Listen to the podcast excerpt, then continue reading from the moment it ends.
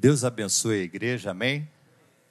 Para mim é motivo de alegria, irmãos, estarmos aqui juntos nessa noite, adorando ao Senhor, e por esse privilégio, irmãos, de compartilhar uma porção da palavra de Deus com vocês, amém? Com a permissão do nosso pastor, eu gostaria de convidar a igreja a se colocar de pé. Nós vamos ler apenas sete versículos do segundo livro de Reis, capítulo 20, versículos de 1 a 7. Segundo Reis, capítulo 20, versículos de 1 a 7. Eu vou ler na versão ARC, Almeida e Revista Corrigida.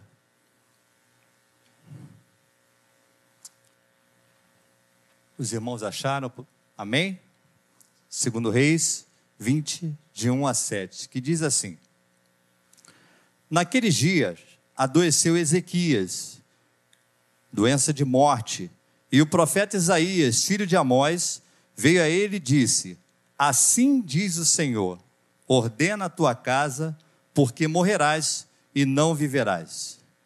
Então virou o rosto para a parede e orou ao Senhor, dizendo: Ah, Senhor, ser servido de te lembrar de que andei diante de ti em verdade e com o coração perfeito, e fiz o que era reto aos teus olhos. E chorou Ezequias muitíssimo. Sucedeu, pois, que, não havendo Isaías ainda saído do meio do pátio, veio a ele a palavra do Senhor, dizendo: Volta e dize a Ezequias, chefe do meu povo: Assim diz o Senhor, Deus de Davi, teu pai: Ouvi a tua oração e vi as tuas lágrimas. Eis que eu te sararei ao terceiro dia e subirás à casa do Senhor. E acrescentarei aos teus dias quinze anos, e das mãos do rei da Síria te livrarei, a ti e a esta cidade. E ampararei esta cidade por amor de mim e por amor de Davi, meu servo. Disse mais Isaías: Tomai uma pasta de figos. E a tomaram e a puseram sobre a chaga, e ele sarou. Podeis assentar. Meus irmãos, eu gostaria de fazer a introdução dessa mensagem falando um pouquinho do contexto em que Ezequias viveu e como estava Israel nesse período. Até porque temos internautas, temos irmãos que estão acompanhando o culto pela internet, mas também poderemos ter pessoas que não conhecem ainda a história de Israel. Ezequias ele vai reinar sobre Judá, o reino do sul, que era composto pelas tribos nessa época de Judá e de Benjamim. Israel estava dividido. Dez tribos formavam o reino do norte, duas tribos formavam o reino do sul. O reino do norte, nessa época, já tinha sido levado cativo, por volta do ano 722 a.C. A Bíblia diz que os 19 reis que passaram por ali fizeram o que era mal aos olhos do Senhor. Na verdade, ambos os reinos estavam mergulhados em pecados, em idolatria, andando em desacordo com a vontade de Deus. Acontece que no reino do sul havia uma alternância entre reis que faziam o que era reto que eram considerados reis bons, e os reis maus, os reis que levavam o povo a pecar. E Ezequias é um desses reis que fez o que era bom, o que era reto aos olhos do Senhor. Ele começa a reinar com 25 anos de idade, e ele vai reinar 29 anos sobre o reino do sul. E a palavra nos diz que ele guardou os mandamentos do Senhor. A história de Ezequias além do livro que nós acabamos de ler de 2 Reis, capítulo 20, ela também é contada no livro de 2 Crônicas, no capítulo de número 32, e no livro do profeta Isaías, no capítulo de número 38. Ali nós temos também mais detalhes sobre dessa vida, sobre a vida desse homem que fez o que era correto aos olhos de Deus. E a Bíblia vai dizer que, Ezequias foi o rei de Judá que mais confiou no Senhor. Olha que coisa maravilhosa. Um homem receber esse predicativo. Um homem receber essa qualidade de um homem que mais confiou no Senhor. E a Bíblia diz que Deus, em retribuição, concedeu vitórias a Ezequias. inclusive sobre a Síria, que era a maior potência da época, que já tinha dominado quase todas as nações ali vizinhas. Faltava apenas Jerusalém. Até em Judá eles chegaram a invadir. Mas a Bíblia diz que, embora sendo o maior império da época, quando eles tentaram contra Jerusalém, Ezequias, juntamente com o profeta Isaías e o povo de Deus, se humilhou, orou, e o Senhor deu vitória a Ezequias. A palavra vai nos dizer, em continuidade ao texto que nós acabamos de ler, que o anjo do Senhor, após essa oração, em uma noite, ele matou 185 mil soldados assírios. E a fama de Ezequias foi ficando cada vez maior. Ele foi ficando cada vez mais conhecido. Todas as outras nações eram vassalos da Síria, exceto Ezequias e a cidade de Jerusalém. Mas a Bíblia diz que quando ele estava colhendo os frutos né, desse bom reinado, dessa sua boa gestão, o profeta Isaías vem até ele e fala: Olha, coloque a sua casa em ordem, porque você vai morrer. E aliás, esse é o título que eu dou essa mensagem. Coloque a sua casa em ordem. E Ezequias, quando recebe essa notícia da parte de Deus, e a Bíblia vai dizer, e nós acabamos, e ele traz diante do Senhor, ele faz um memorial diante de Deus, não reivindicando nada, mas ele coloca: Senhor, eu fiz o que era reto aos teus olhos, eu fiz o que era bom, eu cumpri a tua vontade, eu trouxe esse povo de novo para te adorar, eu bani os ídolos, eu voltei a celebrar as tuas festas. E a palavra de Deus vai nos dizer que quando Isaías nem tinha saído totalmente dali, daquele palácio, daquele reino, e Deus pega e revoga aquela sentença e manda que Isaías volte e diga a Ezequias que ele ganharia mais 15 anos de vida. Que maravilha, meus irmãos. Que bênção quando as coisas acontecem dessa forma e o Senhor nos ouve. Mas Deus tinha dito que Ezequias deveria colocar a casa dele em ordem. Certamente, irmãos, Deus não estava falando do palácio onde ele habitava, porque o palácio tinha os funcionários. Todo palácio, todo reino, todo, toda sede de governo tem uma série de pessoas que estão ali sempre cuidando, limpando, arrumando. Então, Deus estava dizendo para Ezequias que havia algumas coisas na vida dele que ainda estavam fora do lugar e ele precisava consertar, ele precisava corrigir. E aí, depois então, que Deus concede a ele esses 15 anos de vida, e, e o profeta traz essa nova revelação da parte de Deus, a Bíblia diz que Ezequias vai adorar ao Senhor, agradecendo, adora a Deus. Mas Segundo Crônicas 32, 25, vai nos dizer que Ezequias não correspondeu ao benefício que o Senhor lhe fez.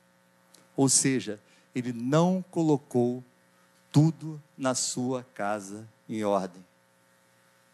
Prosseguindo na leitura, nós vemos que Ezequias ficou vaidoso, ficou menos prudente, a Bíblia vai nos dizer que ele recebeu uma comitiva da Babilônia, mostra todos os tesouros do palácio a essa comitiva. Imprudente. E aí Deus então manda Isaías de novo adverti-lo, dizendo: Olha só, esse povo que você mostrou todos os tesouros do palácio, eles vão vir aqui, vão invadir e vão saquear tudo e vão levar. E tem mais, vão levar os teus filhos também teus filhos vão ser eunuco lá na Babilônia. Ou seja, além de servos, irmãos, iam ser castrados, né? Porque o eunuco era castrado, para não invadir o, o harém do rei. Tá? E quando Isaías traz essa profecia para Ezequias, a Bíblia vai dizer que Ezequias recebe bem essa profecia. Ele diz que, ok, e fica aliviado, porque isso não aconteceria nos dias dele. Um homem que suplicou para viver mais algum tempo, poderia, irmãos, ter se humilhado, se arrependido, pedido perdão a Deus pela imprudência, pelo ato que ele tomou, mas não. A atitude de Ezequias é uma atitude de indiferença. Você ter os seus próprios filhos levados cativos, você ter a tua nação invadida, os tesouros serem saqueados, uma atitude de indiferença para com os seus filhos e para com a sua nação. E a Bíblia vai dizer que Ezequias teve dois filhos, e o mais velho vai reinar quando ele falece, e se chamava Manassés, que começa a reinar com 12 anos. E a Bíblia vai dizer que Manassés foi o rei mais ímpio que reinou sobre Judá. Terrível, tenebroso, um homem de atitudes malignas, sanguinárias. Mesmo tendo se arrependido, depois dos seus pecados, quando foi levado cativo, Manassés introduziu e reintroduziu todos aqueles pecados que o seu pai havia banido do reino. Manassés introduz novos e reintroduz aquela idolatria e aquela pecaminosidade em Judá. E a Bíblia vai nos dizer que os pecados de Manassés foram os motivos para que Deus permitisse que, os, que a Babilônia invadisse Judá e Jerusalém e levasse a todos cativos. Livro de 2 Reis, no capítulo 24, e o livro de Jeremias, capítulo 15, versículo 4, vai falar que os motivos para o cativeiro babilônico foram os pecados de Manassés, que levou a sua geração ao nível de pecaminosidade, a um nível de apostasia como nunca tinha sido visto no reino de Israel, a ponto da Bíblia dizer que eles faziam piores do que as nações que tinham povos inimigos do povo de Deus. Assim ficou Israel após o reinado de Manassés.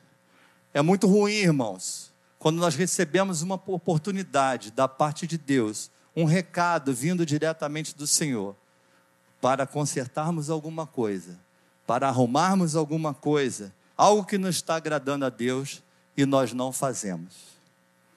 Às vezes, irmãos, os recados vêm por intermédio de uma profecia, mas às vezes Deus dá o recado por intermédio de um sonho, às vezes dá por intermédio de uma visão, uma revelação, às vezes Deus nos dá o recado por intermédio de uma pregação, às vezes Deus nos dá o recado, o aviso, por intermédio de um laudo de um exame.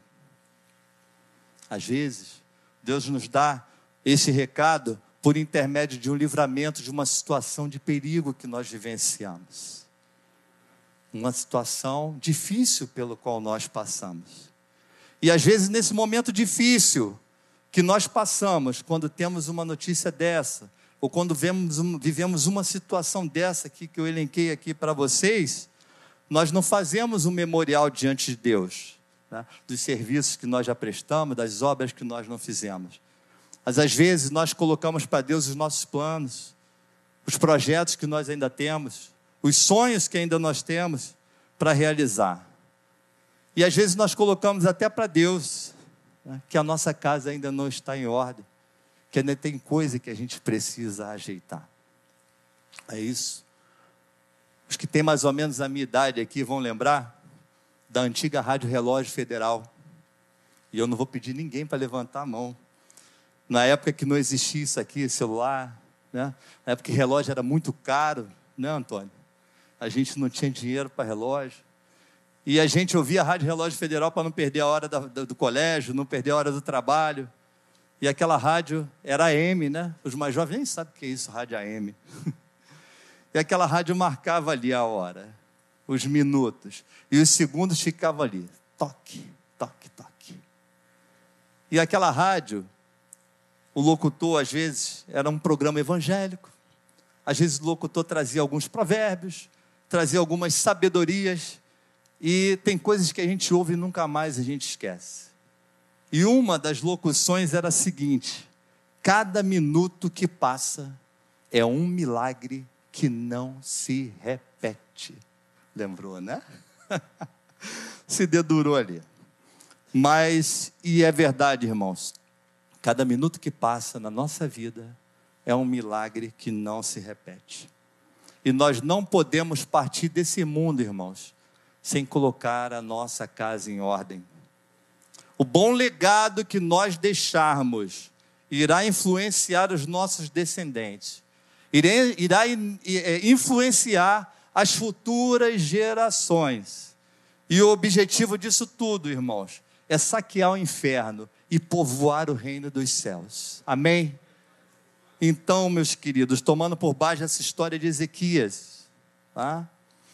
e a vontade do Senhor para as nossas vidas expressa na Sua palavra, eu gostaria de trazer para a sua reflexão nessa noite algumas coisas, né? Algumas sugestões de coisas que nós precisamos colocar em ordem nas nossas vidas antes do Senhor nos chamar. A primeira coisa, irmãos, que eu proponho, baseado na palavra de Deus, que nós coloquemos em ordem na nossa casa, na nossa vida, é a nossa comunhão com o Senhor, é o nosso relacionamento com Deus. Jesus, no seu ministério terreno, ele não abriu mão disso. Ele nos alertou nas Escrituras da importância de nós estarmos nele, de nós permanecermos nele, de nós sermos um com ele, assim como ele é com o Pai. E isso só é possível, meus queridos, quando nós lhe priorizamos, quando nós investimos tempo nesse relacionamento. Jesus, no Sermão do Monte, no capítulo 6, no versículo 33, ele vai dizer que nós devemos buscar primeiro o reino de Deus. E hoje em dia, irmãos, nós gastamos tanto tempo com coisas desnecessárias e às vezes deixamos de investir em uma vida de oração, em uma vida de jejum, em uma vida de meditação na palavra de Deus, em atividades que nos aproximam do Senhor, atividades na igreja.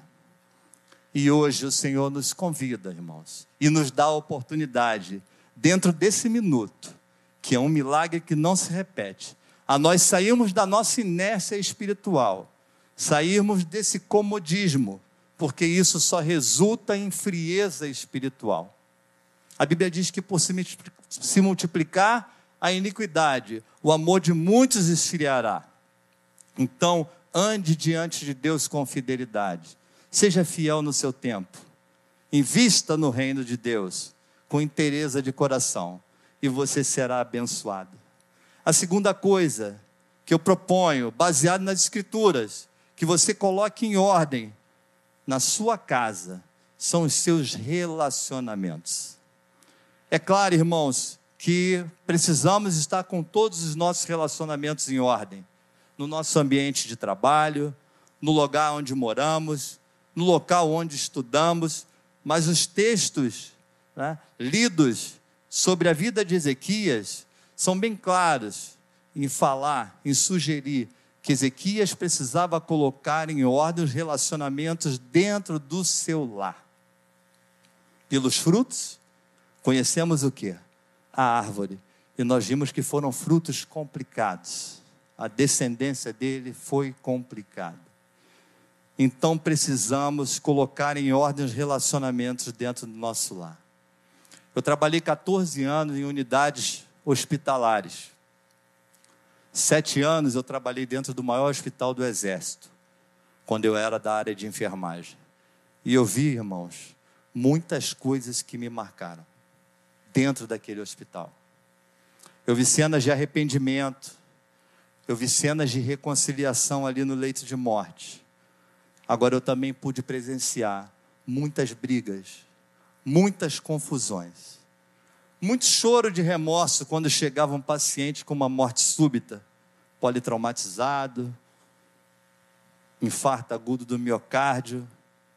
Então, meus queridos, nesse momento eu via declarações de amor tardias e via muita tristeza, porque a restauração não era mais possível. Não abra a mão, meus queridos irmãos, do diálogo, da comunicação dentro do seu lar, dentro da família.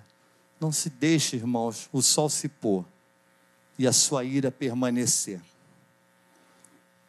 Cônjuges, filhos, pais, genitores, irmãos, dialoguem, se comuniquem. Hoje em dia nós temos um inimigo potencial na harmonia do nosso lar. É isso aqui, ó, do celular. Isso aqui tem o poder para aproximar os que estão longe, mas também tem um poder de afastar os que estão perto. Nós conhecemos famílias, eu e minha esposa, que se comunicam dentro de casa por isso aqui. Não se falam. Ô menino, ô menina, fulano, vem cá. Não, é isso aqui. Eles se comunicam por WhatsApp o dia inteiro, num grupo de família. Certa feita, eu e minha esposa chegamos para viajar com uma dessas famílias, né, que são nossos íntimos nossos há muitos anos. E quando ali chegamos, um casal de filhos dessa família diz assim: Poxa, mas a gente queria ir com vocês. E aí o pai falou assim: Mas vocês não disseram nada. E eu falei assim: Ah, mas por que, que eles não vão? Ele falou assim: O pai não falou. Ele falou: Eu botei no grupo. A coisa chega nesse nível. Falta de comunicação, falta de diálogo. Então, meus queridos, conversem com respeito, com afeto, olhando o olho no olho, olhe nos gestos, né? nas palavras, façam questão de estar juntos. É como a pastora pregou aqui no domingo, e o pastor pregou alguns domingos atrás né? a importância do toque físico, da carícia. Não abram mão disso, brinquem juntos, comam juntos, passeiem juntos, sintam-se bem acolhidos dentro da sua casa. Eu conheço pessoas que já têm idade para se aposentar, tempo de serviço para se aposentar, e falam para mim: eu não me aposento, eu vou continuar trabalhando aqui até morrer, porque eu não tenho ambiente dentro da minha casa, eu não me sinto acolhido eu não me sinto acolhida. Não permita que isso aconteça. Amém? Outra coisa, irmãos, dentro desse tópico, da necessidade de colocar em ordem o nosso lar, os relacionamentos dentro dele, exerçam os papéis e responsabilidades estabelecidos pelo Senhor para marido, para mulher e para filhos. O papel do homem é o cabeça, a Bíblia é bem clara. Efésios 5, 23 mas não cabeça, um líder autoritário, uma pessoa violenta, arrogante, né? é uma pessoa proativa, uma pessoa que ama a sua esposa e seus filhos. A Bíblia, quando fala que o homem é o cabeça, fala como Cristo é a cabeça da igreja. E Cristo é a cabeça da igreja e se entregou por ela. Seja um cabeça com amor sacrificial. Ame a sua família, sacrifique-se pela sua esposa, sacrifique-se pelos seus filhos. É, Paulo, ainda falando à igreja em Éfeso, no capítulo 6, vai dizer que o marido precisa ser disciplinado e ser disciplinador. Ou seja, não seja um ditador, mas exerça o papel de educação também dentro do seu lar, pai. Não seja omisso. A esposa, a Bíblia diz que deve ser sujeita ao seu marido, como ao Senhor. Ser sujeito ao Senhor, irmãos, não é nada difícil, não é nada impossível é por amor. E Paulo continua falando que a esposa deve respeitar o seu marido. Ela tem que ser edificadora, como Provérbios 14 fala. Ela tem que ser administradora, tem que ser a mulher virtuosa de Provérbios 31. E aí a Bíblia também diz aos pais que eles devem amar os seus filhos. E para os filhos, você que é solteiro, não é casado ainda, fala assim: não é para mim. A Bíblia diz que você tem que obedecer e honrar os seus pais. Tanto o Êxodo 20 quanto Efésios 6 vai falar isso. Então, quer ser abençoado? É o primeiro mandamento com promessa. Honra teu pai e a tua mãe, para que se prolongue os teus dias sobre a face da terra. A terceira coisa que eu proponho que você coloque em ordem dentro da sua casa, na sua vida, é o teu ministério. E nós sabemos, irmãos, que ministério é um serviço que nós prestamos a Deus por intermédio da vida do nosso irmão. Eu servindo ao meu irmão, eu estou servindo a Deus em favor do próximo. E exercer um ministério é imperativo divino. Inúmeras referências dentro da palavra de Deus nos levam a trabalhar na sua obra. Jesus disse que a seara é grande, os ceifeiros pouco. mas ele nos dá ordens: ide pregai, ide ensinai, ide curai os enfermos, ide expulsai os demônios. Ele vai dizer lá em João, no capítulo 15, que nós devemos frutificar. Quando nós exercemos um ministério, irmãos, o nome do Senhor está sendo glorificado. Nós estamos sendo edificados e nós estamos abençoando o nosso próximo. Amém? Jesus é o nosso maior exemplo para exercer o ministério. Ministério efetivo, eficiente e eficaz, é o ministério que Jesus Cristo exerceu. Além de se doar por nós, de morrer na cruz para nos salvar, Jesus foi o maior exemplo de ministro, de líder, de servidor, que veio para servir com humildade e com amor. E o apóstolo João vai nos dizer na sua primeira carta que o nosso amor não deve ser manifestado somente com palavras, mas também com obras. Assim como o apóstolo Tiago também vai nos dizer que a fé sem obras, ela é morta. Nós sabemos que a salvação é pela graça e que nós somos justificados pela fé, mas a fé sem obras é morta. Então exerça o ministério que Deus tem te confiado. Amém?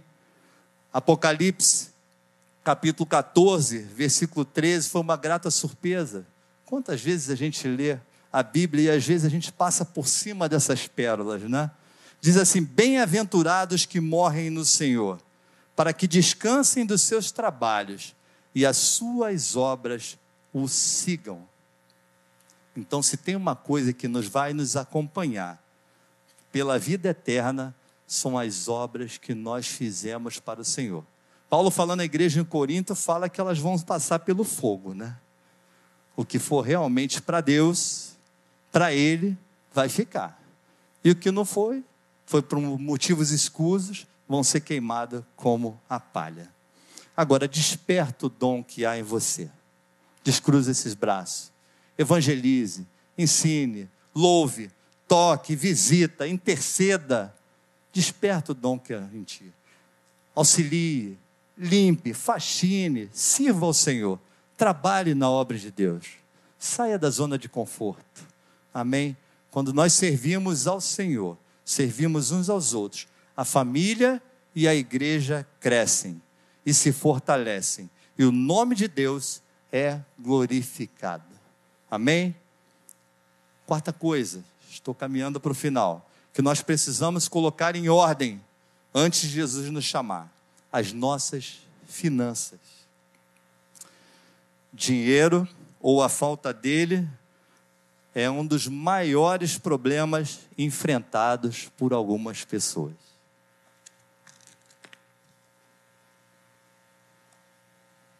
Eu tenho alguns colegas que falam que a parte mais sensível do corpo deles é o bolso.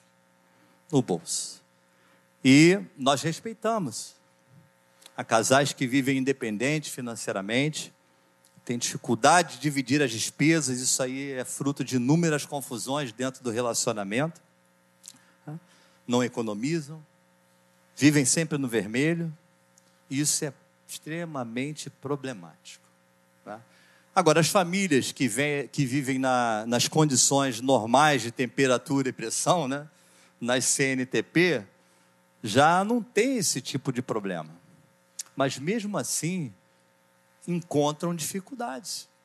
Eu trabalhei aproximadamente 15 anos como chefe de setor de recursos humanos, chefe de setor de pagamentos de pessoal, e acredito em vocês, mesmo nessas famílias equilibradas, nessas famílias onde existe a confiança e a fidelidade, muitas das vezes os cônjuges não têm acesso a um contra-cheque um do outro não sabe a senha do cartão, não sabe nada, não sabe o que, que a pessoa, se partir de um dia para o outro, se receber um recado como esse, que Isaías deu a Ezequias, não sabe nada.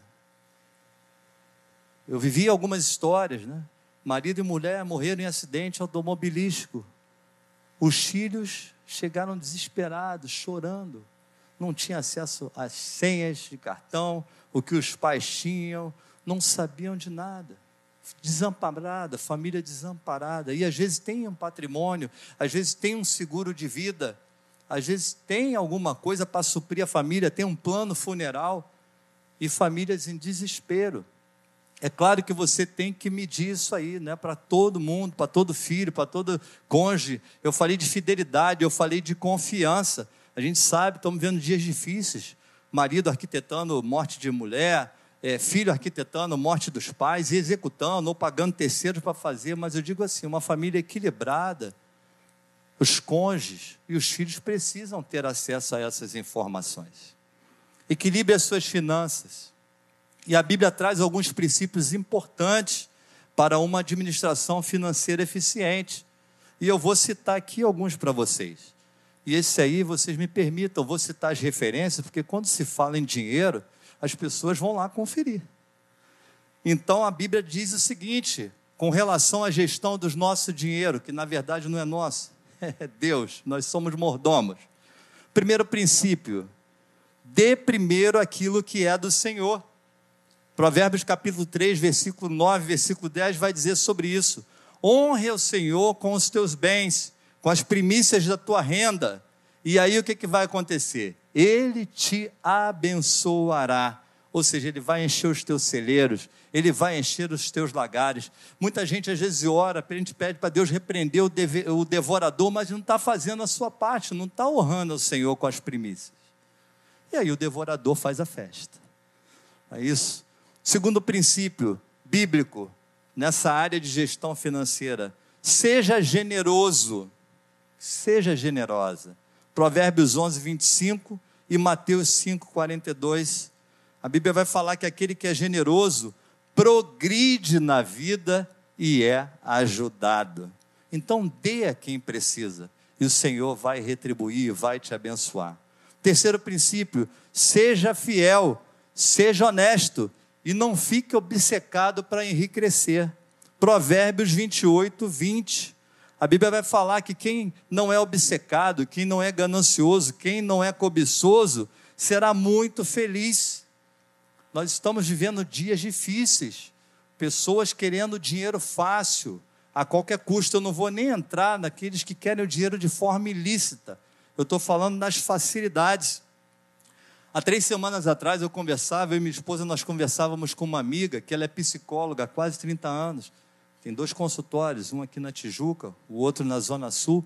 E ela falou que ela está espantada com a quantidade de clientes que tem recebido, jovens, clientes jovens, viciados, com compulsão por jogos eletrônicos, esses jogos monetizados essas propagandas aí que nós estamos assistindo aí nos intervalos comerciais, na internet e de alguns jogos esportivos, ela falou que virou doença.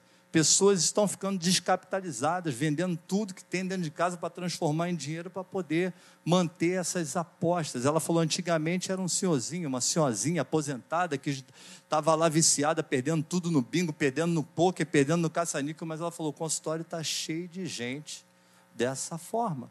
E a Bíblia nos dá a instrução para a gente viver bem. Outra coisa, outro princípio, não desperdice.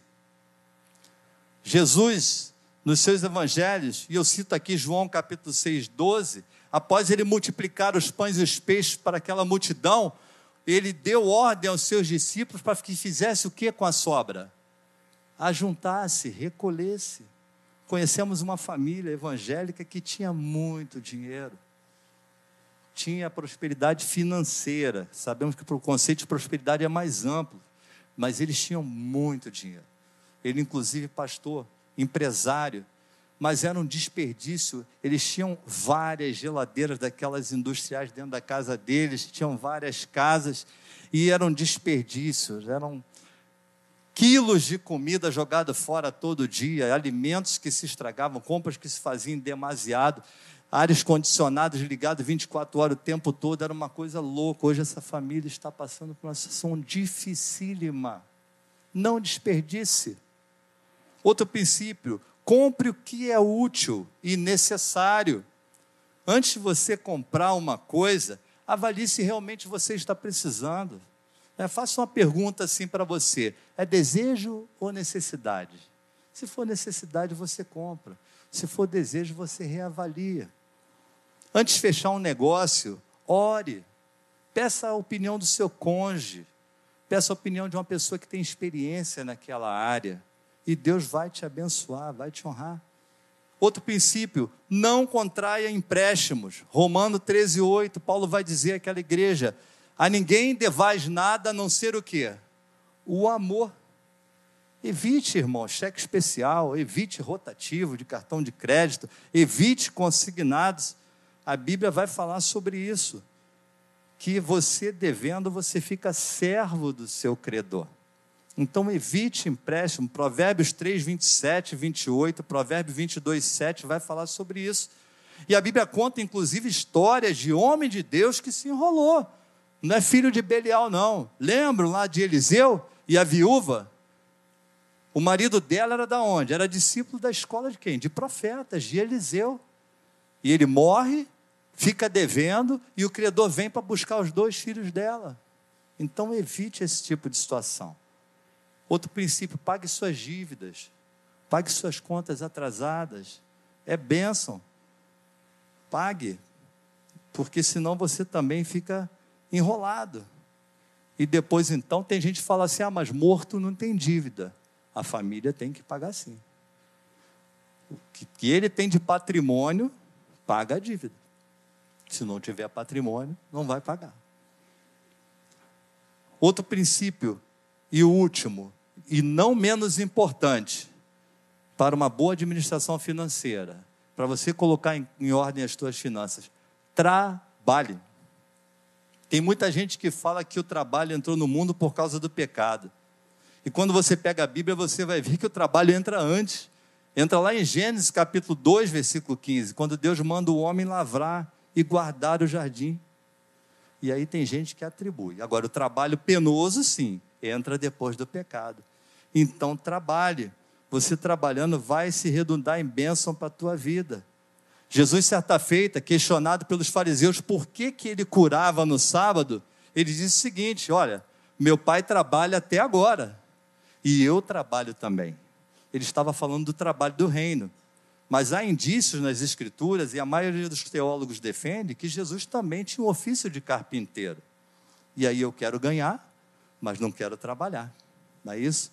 Mas a Bíblia diz o seguinte, no Salmo 128, 2: que é feliz, ou seja, que é bem-aventurado, o homem que come do trabalho de suas mãos, e tudo dará certo para ele. Amém? finalizando essa mensagem, irmãos, caminhando aqui para o final. Põe em ordem a sua saúde. Quando eu falo saúde agora, é saúde física e saúde mental.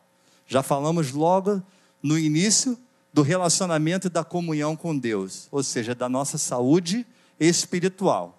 E por fim, põe em ordem a tua saúde física, a tua saúde mental. Amém?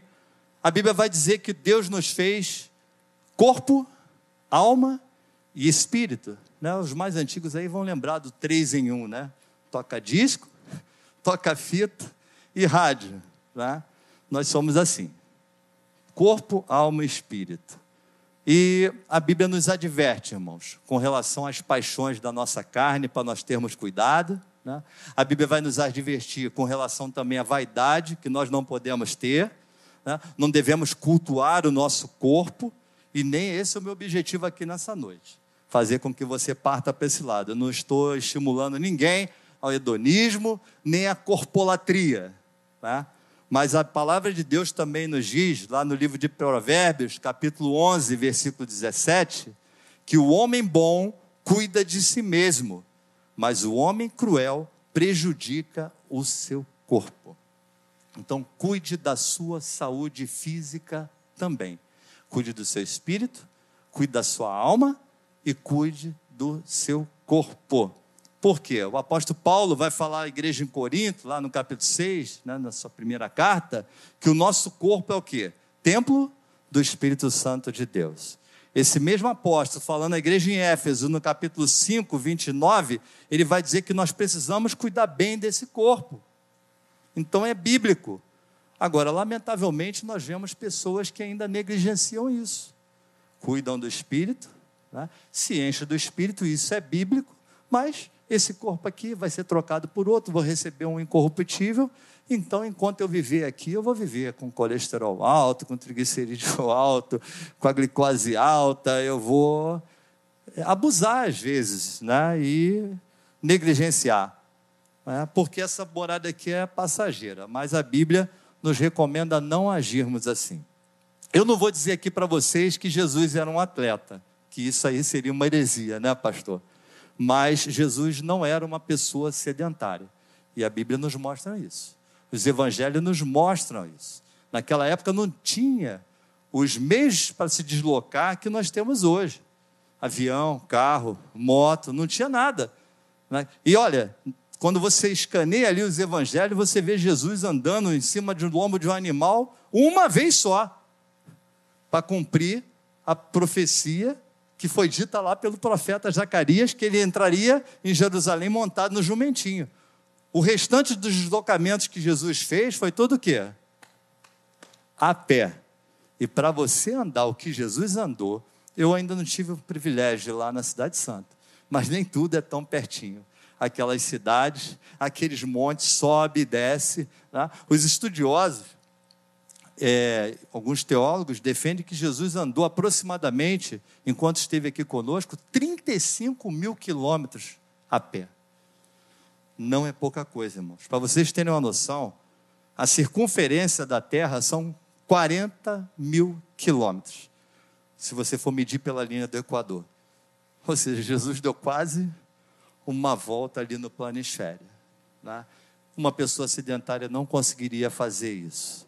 Então, sedentarismo, irmãos, e má alimentação só vai causar o quê? Cansaço e enfermidade para esse tabernáculo aqui. E como é que a gente pode, irmãos, melhorar a nossa saúde física, a nossa saúde mental? Né? Primeira coisa é procurar um médico. Faça exames regularmente, né? à medida que eles pedem. É isso? Tome os remédios, irmãos, quando prescritos e conforme prescritos. Tem muita gente aí se complicando com a automedicação. É isso? Tenha uma alimentação saudável, uma alimentação equilibrada. Evite os excessos. A Bíblia nos adverte com relação à gula, à glutonaria, né? e ela classifica como um pecado. É muito comum a gente ver as pessoas dizerem assim: ah, crente não bebe, mas em compensação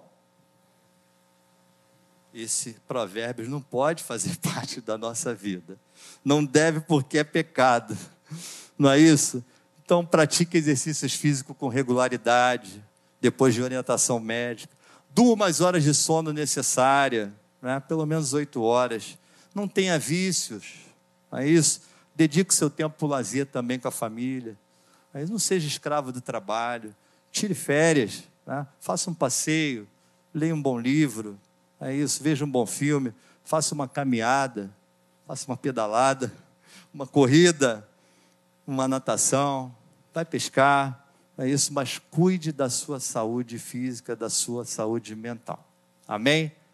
Eu gostaria de concluir essa mensagem dizendo que se você se identificou com alguma coisa né, na sua vida ou no seu lar, né, que ainda está fora do lugar, pode ser até alguma coisa que eu não tenha abordado aqui hoje, né? mas o Espírito Santo de Deus tocou no seu coração, falou na sua mente né? de algo que está fora, está em desacordo com a vontade de Deus, não protele.